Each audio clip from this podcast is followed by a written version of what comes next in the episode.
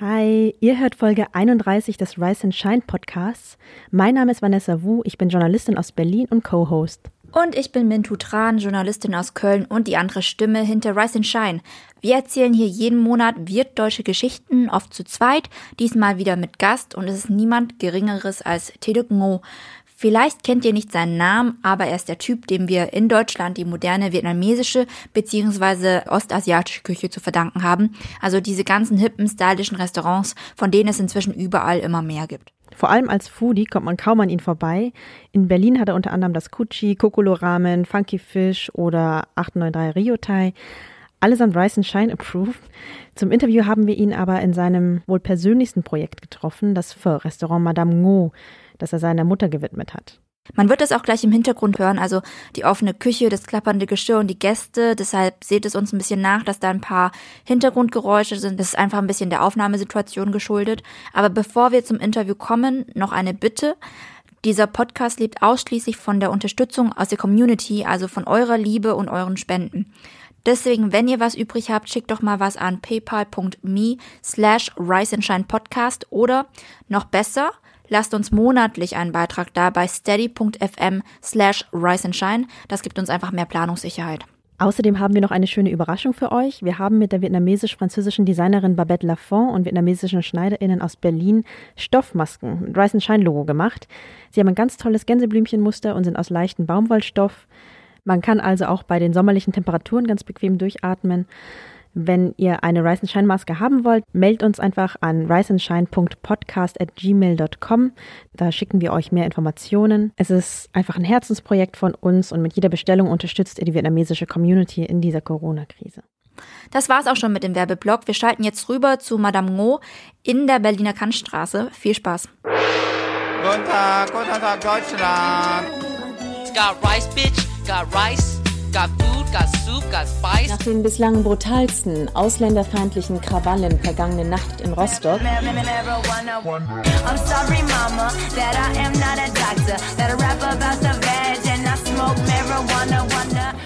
Hallo, ich sitze gerade in Köln und bin über Videocall verbunden mit Vanessa. Die sitzt im Moment im Madame Ngo, einem vietnamesischen Restaurant in der Kantstraße in Berlin und zwar neben dem Besitzer T. Duc Ngo. Und ähm, ich fange gleich mal mit der ersten Frage an. Also das kann man auf deinem Wikipedia-Artikel lesen. Du hast ja dein äh, Studium geschmissen, um eben in die Gastro zu gehen. Wie genau hast du das deinem Umfeld eröffnet? Also wenn ich mir so vorstelle, meine Eltern hätten auf äh, so eine Ansage nicht so begeistert reagiert. Naja, ich war immer ein etwas fauler Schüler und wollte nie was lernen und habe nicht gerne Hausaufgaben gemacht. Ich wollte immer Sport machen, Musik machen, mit Menschen mich treffen. Und das war mein ganzes Leben. Also ich habe nur Sport eigentlich gemacht am Anfang. Was hast du für Sport gemacht? Ähm, ich habe Leichtathletik gemacht und war in Berlin Kader und deutscher Vizemeister und so eine Sachen, als ich 16, 17 war. Aber irgendwann habe ich gemerkt, ich komme nicht mehr weiter, weil mit meiner Statur in der Größe, wie ich bin, überholen sich die Jungs ungefähr mit 15, 16. Die deutschen Jungs, ne? weil die ja natürlich viel größer und kräftiger sind. Und dann wollte ich Musik machen, dann wollte ich singen und tanzen und ähm, ich wollte sowas werden wie die Backstreet Boys und, und für NSYNC. Äh, wow. Ich war damals in so einer Boyband-Auswahl von MTV und habe mich mit 19 war ich fast europaweit wurde ich äh, gecastet und äh, das war eine der ersten Boyband-Casting-Shows und ich war Ja. unter den letzten acht und bin dann irgendwann leider gegen einen Schwarzen ausgeschieden, äh, weil es damals noch nicht die Zeit für einen Asiaten war. Jetzt wäre es wahrscheinlich was anderes, aber damals vor 25 Jahren war es was anderes. Und dann habe ich angefangen nach dem Abitur zu studieren, habe ein bisschen Maschinenbau studiert, habe ein bisschen Japanologie studiert an der Freien Uni. Und dann habe ich aber nebenbei auch in einer Sushi-Bar schon angefangen zu arbeiten und wollte unbedingt dieses Handwerk der japanischen Küche wollte ich perfekt machen, wollte ich gut machen, wollte ich besser sein. Und dann habe ich mich da in der Sushi-Bar wirklich vom Tellerwäscher sehr schnell hochgearbeitet. Und ich war ein bisschen über ehrgeizig und meine Chefs und meine äh, Meister haben immer gesagt, naja, bleib mal ein bisschen ruhiger. Aber ich glaube, durch meinen Ehrgeiz, den ich hatte, wurde meine Zukunft und mein Erfolg, glaube ich, geebnet. Aber warum hast du eigentlich immer kurz vor dem Ziel aufgegeben? Ich glaube, ich bin so ein Realist. Klar hätte ich mich auch mit 1,73 versuchen können, im Zehnkampf mich durchzukämpfen, aber die meisten Zehnkämpfer sind ab 1,85 bis 2 Meter. Und auch beim Singen und Tanzen habe ich gemerkt, okay, das ist nicht die richtige Zeit. Die Asiaten sind durch K-Pop natürlich jetzt in den letzten zehn Jahren wahrscheinlich größer auf dem Markt. Und ich wusste damals schon, naja, mich, mich will wahrscheinlich überhaupt keiner sehen. Und deswegen habe ich dann das immer aufgegeben. Also Krass. ich habe so, so einen vernünftigen Verstand gehabt vielleicht. Ne? Oder meine Familie oder meine Brüder haben gesagt, ja, das ist doch nicht das Richtige und so. Aber als Sushi-Koch hast du dich dann mehr gesehen? Nee, am Anfang noch gar nicht. Ne? Am Anfang dachte ich, ich mach's nebenbei und äh, ich finde das toll, wie es aussieht, wenn man kocht, also Sushi zubereitet, weil es war so eine Fingerfertigkeit, die ich total anziehend fand und habe dann das einfach gemacht. Also wirklich mit 20, 21 habe ich dann fortwährend eigentlich nur noch Sushi gemacht. Und dann habe ich mich schon wirklich ganz schnell entschlossen, mir meinen ersten eigenen Laden zu machen. Und das war 1999. Dann sag mal, du bist irgendwann zu anderem Essen geschiftet. Nicht mehr japanisch, sondern auch vietnamesisch oder panasiatisch. Und eigentlich hast du sehr viele verschiedene Küchen auch gemischt, auch die peruanische mal reingeworfen. Ja. Wie kam denn dieser Shift zustande? Warum dachtest du jetzt irgendwie doch vielleicht die Küche, wo meine Wurzeln sind? Na, Es liegt natürlich total auf der Hand. Ne? Also da ich ja kein Japaner bin und ich habe ja mit der japanischen Küche angefangen, aber meine äh, Vorfahren sind Chinesen, die aus Südchina kamen, aus Guangdong kamen. Das ist eine sehr berühmte kulinarische Ecke in China. Deswegen bin ich mit gutem chinesischen Essen aufgewachsen zu Hause. Meine Mutter ist halt reine Vietnamesin. Meine erste asiatische Freundin war eine Koreanerin und die japanische Küche. Das heißt, ich hatte eigentlich alle vier wichtigsten Küchen schon drinne in meinem Leben. Ne? Die ostasiatische. Ostasiatische Küche drin. Ne? Und thailändisch natürlich durch viele Freundinnen von meiner Mutter. Und deswegen gab es diese Multikulti-asiatische Küche in meinem Leben schon immer. So, und das habe ich dann natürlich dann benutzt. Ne? Ich habe in meinem ersten Lokal, das Kuchi, habe ich gesagt, okay, ich habe die japanische Küche kennengelernt und lieben gelernt, habe aber vietnamesische Wurzeln, habe thailändische Freunde gehabt, habe koreanisches Essen teilweise schon gehabt und chinesisches. Und das habe ich damals, als glaube ich einer der ersten in Deutschland, dann halt ähm, im Kutschi verarbeitet. Und über die Jahre jetzt, über die letzten 21 Jahre Selbstständigkeit, habe ich durch Neueröffnung von Lokalen auch teilweise deutsche Küche gehabt, spanische Küche, portugiesische Küche, südamerikanische Küche. Und so kam natürlich alles zusammen. Ne? Und ich bin immer ein Typ gewesen, der sehr neugierig war. Und ich bin der Meinung, dass fast alle Küchen der Welt toll sind. Nur wenn man die richtig kocht und wenn man die richtig gut zubereitet. Sonst wird's halt so ein möchte gern, ich mix mal ein bisschen Sojasauce und Koriander zusammen und dann ist es Fusion. Fusion hat leider auch so einen ganz schlechten Ruf bekommen, weil eben viele unserer Landsleute das nachgemacht haben, ohne darüber nachzudenken, ohne sich damit zu befassen, sondern einfach nur, weil das der X-te schon gemacht hat, mache ich das auch. Das war eine Überlebensstrategie für Es war eine Leute. Überlebensstrategie und man hat gesehen, der Duck macht das toll und es läuft gut, mache ich das auch. Ja. Wie findest du so Lokale, wo es so Asianudeln in Anführungsstrichen gibt plus Döner oder plus Sushi oder plus Pizza? Ich kenne jede Ja, Variation. ja, ja, es gibt jede China Thai Sushi gibt es. Ne? Ja. Ähm, ja, man belächelt es natürlich so ein bisschen. Äh, ich glaube, wenn das gut gemacht ist, also wenn alles, jedes Gericht ähm, auf ihre Weise gut gemacht ist, finde ich völlig okay und legitim.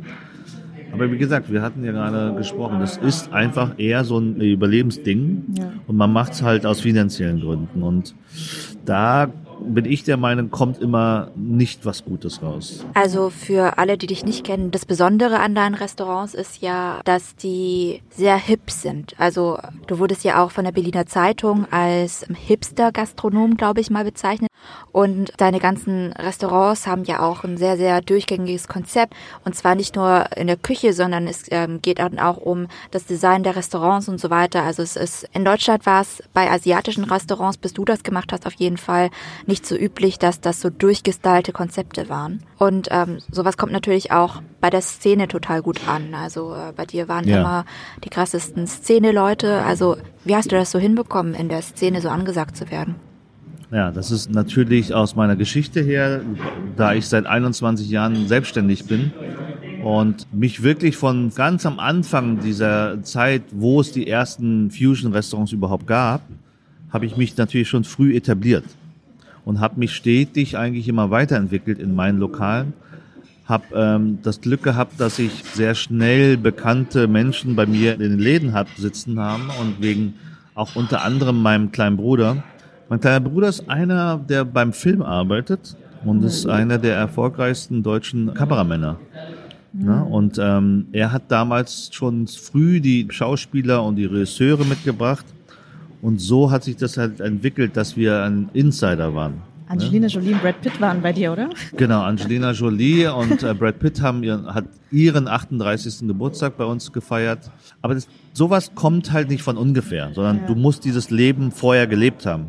Ne? Also es ist total normal, dass bei uns eben die Kreativen und die Schauspieler, die ganzen ähm, Modeleute alle eigentlich zu uns kommen. Ne?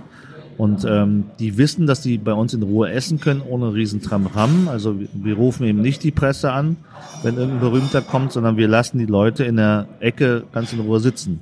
Und das, hat, das war eine richtige Strategie und deswegen kommen die Leute auch immer wieder, wenn die in Berlin sind. Oder viele Security-Firmen, die, die betreuen oder so, die sagen, aha, wir wissen, beim Duck ist es ein bisschen cooler, die Leute werden nicht ganz so aufgeregt und äh, es wird nicht gleich die BZ gerufen, sondern es ist halt normales Essen für ja, den berühmten äh, Schauspieler aus Hollywood. Reden wir mal über das Restaurant, wo wir jetzt gerade sitzen, das ist Madame Mo. Ähm, ich muss sagen, mir bedeutet es sehr viel, irgendwie so ein cooles Pho-Restaurant zu haben. Also irgendwie, weiß ich nicht, das außerhalb der heimischen Küche auch zu sehen. Hm, Was war denn für dich die Motivation, das zu eröffnen? Sie hier, Ist das deine das ist Mama? meine Mutter. oh, wow. Die kommt gerade reingelaufen und ähm, ich wollte ihr ein Restaurant widmen und deswegen habe ich da oben auch das Bild von ihr und meinem Vater hingehangen. Natürlich ist es nicht wirklich Madame No, weil in Vietnam nimmt man nicht den Namen des Mannes an. Ja. Ne? Sie heißt ja Nguyen. Aber Nguyen war wiederum so schwierig, dass ich gedacht habe, naja, lassen wir es lieber bei No. So heiße ich ja auch. Aber am Ende ist es wirklich so das Lokal für meine Mutter gewesen, natürlich auch für uns als Familie, weil hier kehren wir am meisten ein. Also jeder aus meiner Familie kommt wahrscheinlich zwei, dreimal die Woche hier zum Mittagessen. cool. Gerade um die Zeit, wo wir uns hier gerade treffen, äh, sitzen oftmals meine ganze Familie dort. Weil das ist halt Comfort Food, das ist Soul Food für uns und das ist ähm, etwas, was wir jeden Tag essen könnten. Und wenn wir jetzt schon dabei sind, äh, wo wir über dein vietnamesisches Lokal sprechen, ähm, was bedeutet dir eigentlich vietnamesische Küche und vietnamesisches Essen?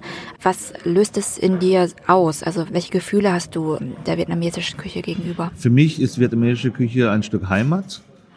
Als ich zum ersten Mal in Vietnam war, das ist glaube ich 2005 gewesen, das war wirklich das erste Mal erst, Oh. ähm, war für mich das sofort so ein Gefühl von Heimat. Die Gerüche, wenn du dann unterwegs warst, sogar aus dem Flugzeug gestiegen bist, war es schon sofort da. Und als ich in Hanoi in den Straßen rumgelaufen bin und die ganzen Garküchen gesehen habe und gerochen habe, war es total so was sofort nostalgisches, romantisches.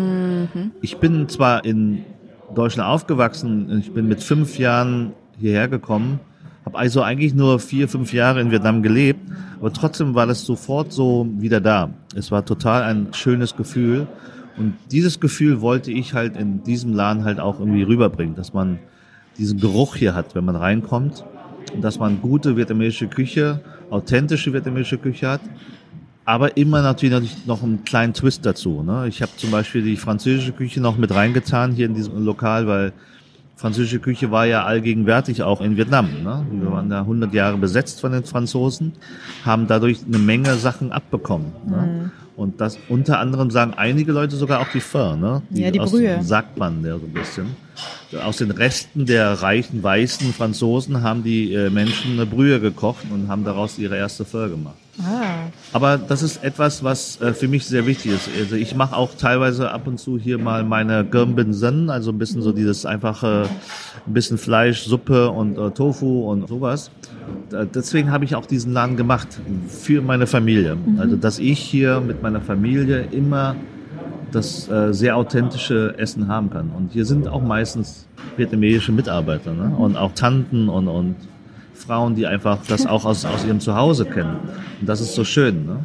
Also ich versuche jetzt gerade weniger Fleisch zu essen, aber was ich hier am liebsten bestelle, ist tatsächlich einfach Reis mit Sirchur und dieses dreierlei Schweinebauch. also das ist so das, was ich nehme, weil wenn ich so richtig so Heimweh habe, äh, weil meine Eltern relativ weit weg wohnen, die sind in Bayern. Mhm. Und ich habe mich aber gefragt, Ah. dieses Essen, das ist halt so, also wirklich sehr Gömbingson. Das ist so das ganz einfache Familienessen. Ja. Bestellen das hier auch andere Leute? Ich habe mich immer gefragt, wer bestellt dreierlei Schweinebauch außer mir? Also es bestellen ganz viele Leute dreierlei Schweinebauch. Das ist ein Phänomen. Also ich dachte auch am Anfang gar nicht, dass es so wird, aber es ist sehr, sehr, sehr viel. Guck mal, meine Mutter nimmt auch schon gerade Sichur und Reis und ein bisschen ja, Suppe. genau. Ich habe es auch mal versucht, am Anfang hier mit Sinn zu verkaufen, aber ich habe dann gemerkt, dann verkaufe ich keine Firma mehr.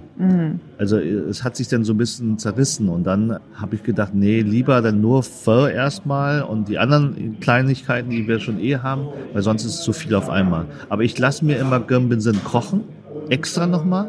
Und wir haben ja sozusagen in der Speisekarte, wir nennen das halt kleine Tellerchen, kleine Tapas. Ja. Das kann man eigentlich sich zusammenstellen wie ein Gömbinsen. Das ist großartig, dass es hier gibt. Also das Schweinebauch ist ja auch schon ein Phänomen, aber es gibt ja ganz vieles, ähm, wo Leute hier eher so die Nase rümpfen würden. Ja, die Wahrheit ist ja auch so, die Gerichte, die viele vietnamesische Restaurants hier in Deutschland verkaufen, sind ja schon auch sehr Mainstream-tauglich. Also es ist ja nur so ein Bruchteil der vietnamesischen Küche. So zur vietnamesischen Küche gehört ja auch, dass wir total viel, zum Beispiel ähm, Innereien und solche Dinge und zum Beispiel auch Sachen haben, die jetzt nicht unbedingt so riechen wie der laue Sommermorgen, sondern es gibt zum Beispiel fermentierte Schrimmpaste, also Mamdom. Weißt du, also ähm, meinst du, solche Dinge kommen irgendwann auch mal bei den Deutschen gut an? Also wenn die immer so verlangen, die wollen authentische Küche, authentische Küche, ist das viel Gelaber oder trauen sich die Allmanns auch irgendwann an die, äh, an die authentischen Sachen ran, die jetzt nicht super gefällig sind, wie Gun, also Sommerrollen oder Pho? Ähm, naja, Mamdom ist natürlich eh ein, eine Sache, die selbst bei Vietnamesen teilweise noch äh, schwierig sind. Es gibt Mamdap, es gibt so ganz viele verschiedene Mam-Sachen, Ja, ne? ja. dieses fermentierte Fischzeugs. Und das ist etwas, was klar die Deutschen noch nach und nach dann irgendwann äh, wahrscheinlich erst kennenlernen werden. Ich denke, dass ich natürlich jemand bin, der das nach auch über die Zukunft dann an die Leute ranbringen kann. Ne? Aber ähm, es läuft natürlich zurzeit noch erstmal das klassische Ferrat und Verbot und äh, mit Thai-Fleisch und nicht halt mit äh, Nappenrau, was wir dann halt immer essen, das fettige Ja, genau. Zeugs. Sondern, aber ich denke, es wird immer besser und die Leute sind viel offener für die asiatische Küchen und wenn ich zum Beispiel einen Laden in Kreuzberg machen würde oder in Friedrichshain, würde ich mich auch mehr trauen, sowas Besonderes anzubieten, weil die jungen Menschen, die reisen mehr und sind offener für so solche Sachen. Und gerade wenn es halt Hipster-Gourmet-Leute sind, ne? also die alles probieren wollen und auch total auf ethnisches Food abfahren. Hier in Charlottenburg würde ich jetzt das noch nicht vielleicht machen mit Mamdap, aber ja, das kommt vielleicht irgendwann. Aber es muss es auch nicht immer. Komm mal zu mir ins Bergmann-Kiez, würde mich sehr freuen. Da kann man nicht gut asiatisch essen, finde ich. Nee, das hat sich leider nicht weiterentwickelt im Bergmann-Kiez. Das war halt vor 20 Jahren mal interessant, die ersten Thailänder und Vietnamesen dort zu haben. Aber Ja. irgendwie, ich glaube, das Problem ist, dass viele dieser Unternehmer sich nicht weiterentwickeln. Bei mir ist es so, ich bleib nicht stehen, sondern ich versuche immer Sachen neu zu lernen. Ich versuche meine Kultur mit einzubauen, mein Leben mit einzubauen.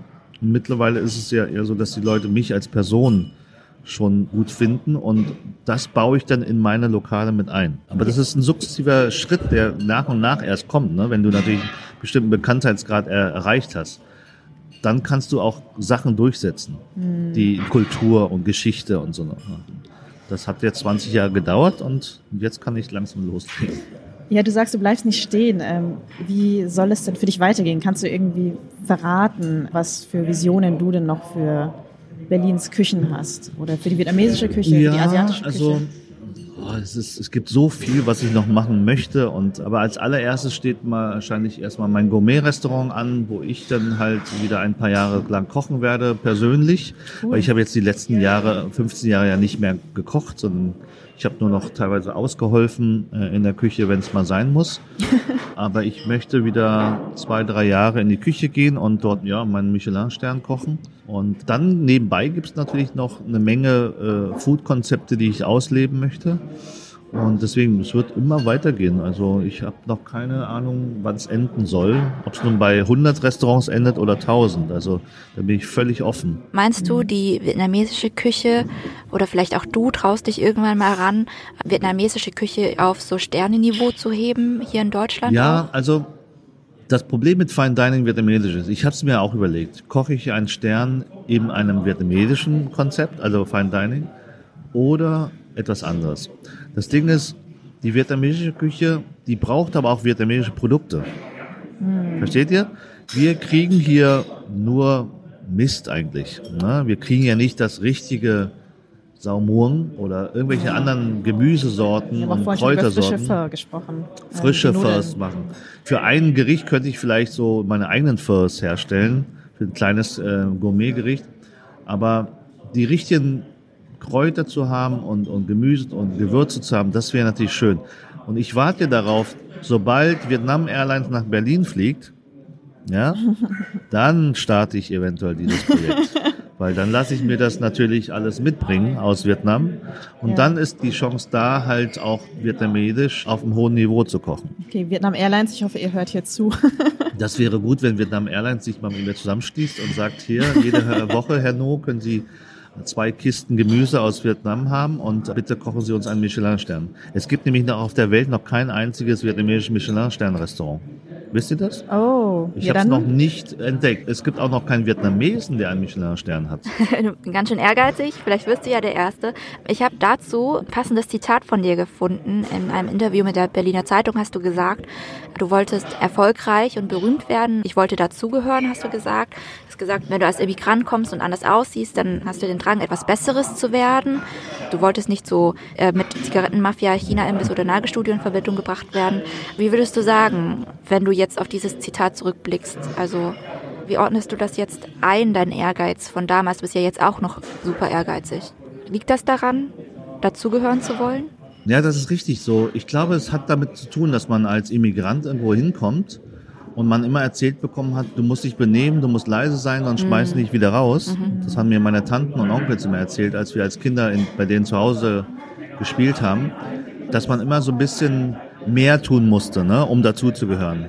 Und ich glaube, dadurch bin ich auch so ein Competitor geworden, weißt du? Immer denen zu zeigen, dass ich das auch kann, weil viele, die natürlich hier gelebt haben, die Deutschen, die waren halt deutsch und die waren groß und die waren äh, gut aussehen und die waren so, das war für die normal. Und wir als kleine Asiaten mussten uns da irgendwie ein bisschen durchkämpfen.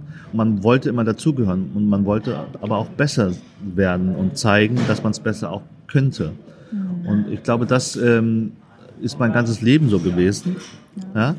Und deswegen habe ich vielleicht auch so hart gearbeitet daran, dass ich in jeglichen Bereichen, die ich gemacht habe, versucht habe, ja, der Beste zu werden. Und zum Glück ist es mir jetzt in der Gastronomie gelungen, dass ich am Zenit angelangt bin. Ich bin auch dadurch ein bisschen entspannter geworden. Die letzten Jahre konnte ich mich ein bisschen zurücklehnen und sagen, hey, ich bin jetzt so, ich akzeptiere mich als kleiner, dicker Asiate und bin aber trotzdem mit meinem, meinem Kopf und meinem Herz habe ich es geschafft, erfolgreich zu werden. Und mit Ehrlichkeit in dem Sinne, ne? dass man zeigt, wer man ist.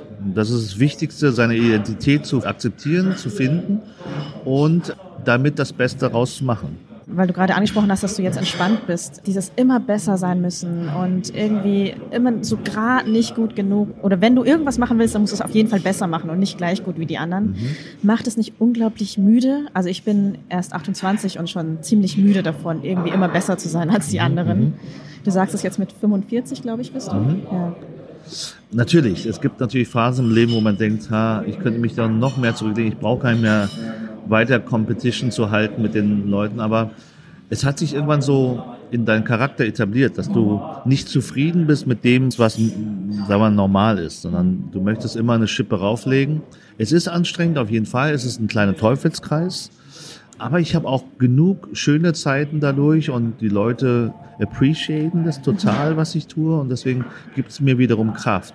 Und wenn ich dann auch meine Angestellten sehe, die da so mitziehen, weil die Konzepte, die ich mache, sind auch für meine Angestellten schön und deswegen arbeiten die so hart und ziehen mich so ein bisschen mit. Und das gibt mir immer ein gutes Gefühl. Ne?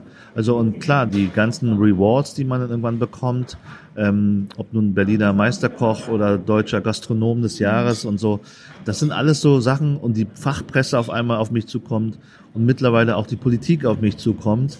Ich treffe mich morgen mit Hubertus Heil, dem Bundesarbeitsminister, in meinem Restaurant und rede eine Stunde mit ihm, weil er ein bisschen mal horchen möchte, wie das ist.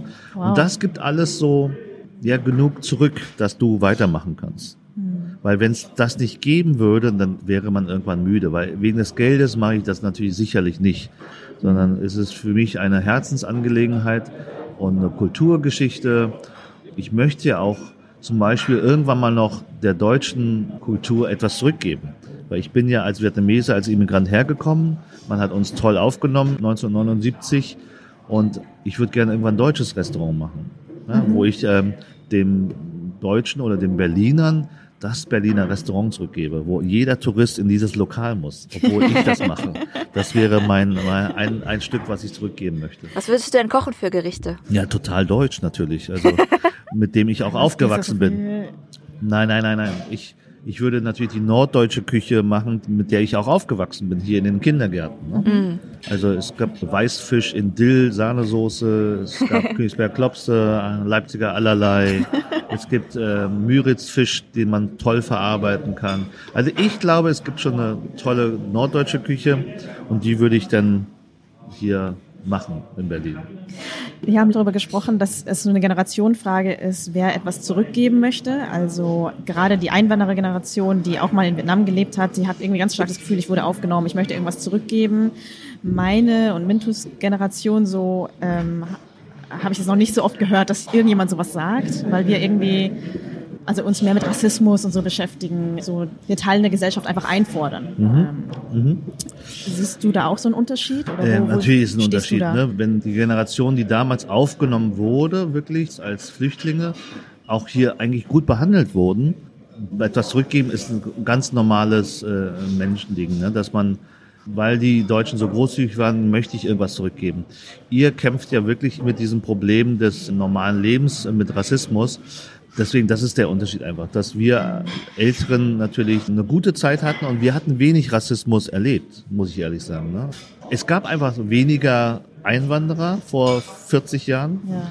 als jetzt. Ne? Und daran liegt es, glaube ich. Wenn es irgendwann zu viel wird, haben die unzufriedenen Deutschen natürlich sich darüber aufgeregt. Ne? Und wenn natürlich auch Sachen gekommen sind wie Zigarettenmafia, das, dieser Handel und das hier, sind natürlich die rechten Kreise natürlich sehr schnell darauf gekommen, dass man denen die Schuld gibt für die Misere im Osten. Ne? Und wir hatten es damals noch nicht gehabt. Also ich glaube, bis in die 90er Jahre war es nicht so, sondern erst ab den 90er Jahren, als die Mauer gefallen ist und die ganzen Probleme der Wiedervereinigung zukamen und die ganzen Immigranten, das hat dazu geführt. Und äh, deswegen gab es natürlich dort drüben mehr Rassismus als hier bei uns im Westberlin. Ne?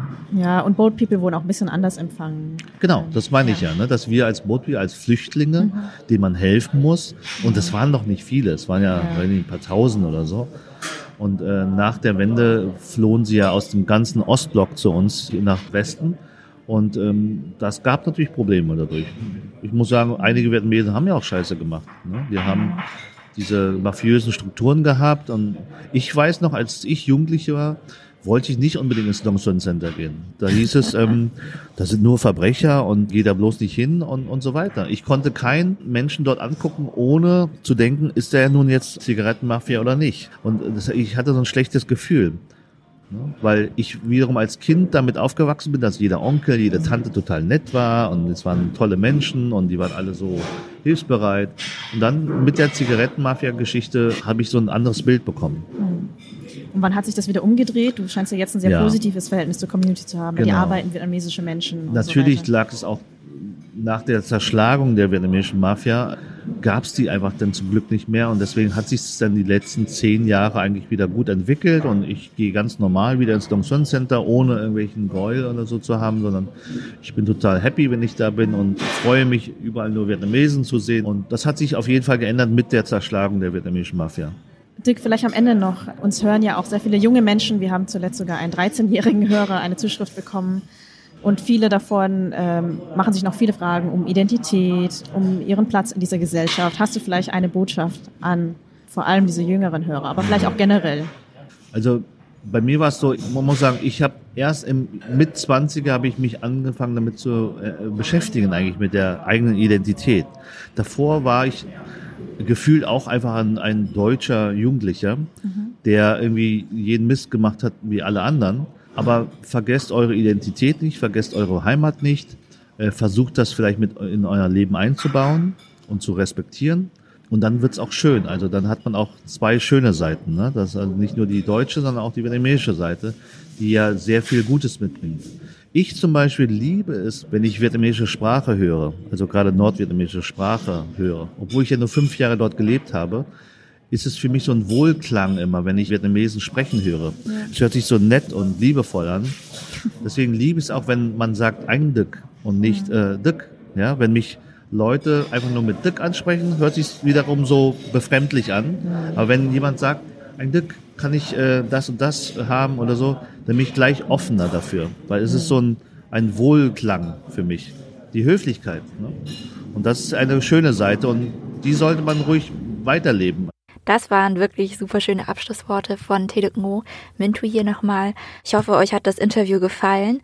Wenn ihr uns unterstützen wollt, könnt ihr das auf mehreren Wegen tun. Entweder finanziell bei steady.fm slash rise and shine könnt ihr uns einen monatlichen Beitrag hinterlassen. Und ihr könnt uns natürlich auch ideell helfen. Und zwar, ähm, indem ihr zum Beispiel erstens unseren Podcast abonniert und uns Bewertungen dalasst auf euren Podcast-Apps. Also zum Beispiel auf Apple Podcast, da könnt ihr uns Sternchen geben oder oder uns ähm, eine hoffentlich nette Review schreiben. Wir sind in einem Monat wieder für euch da und ja, bis dann.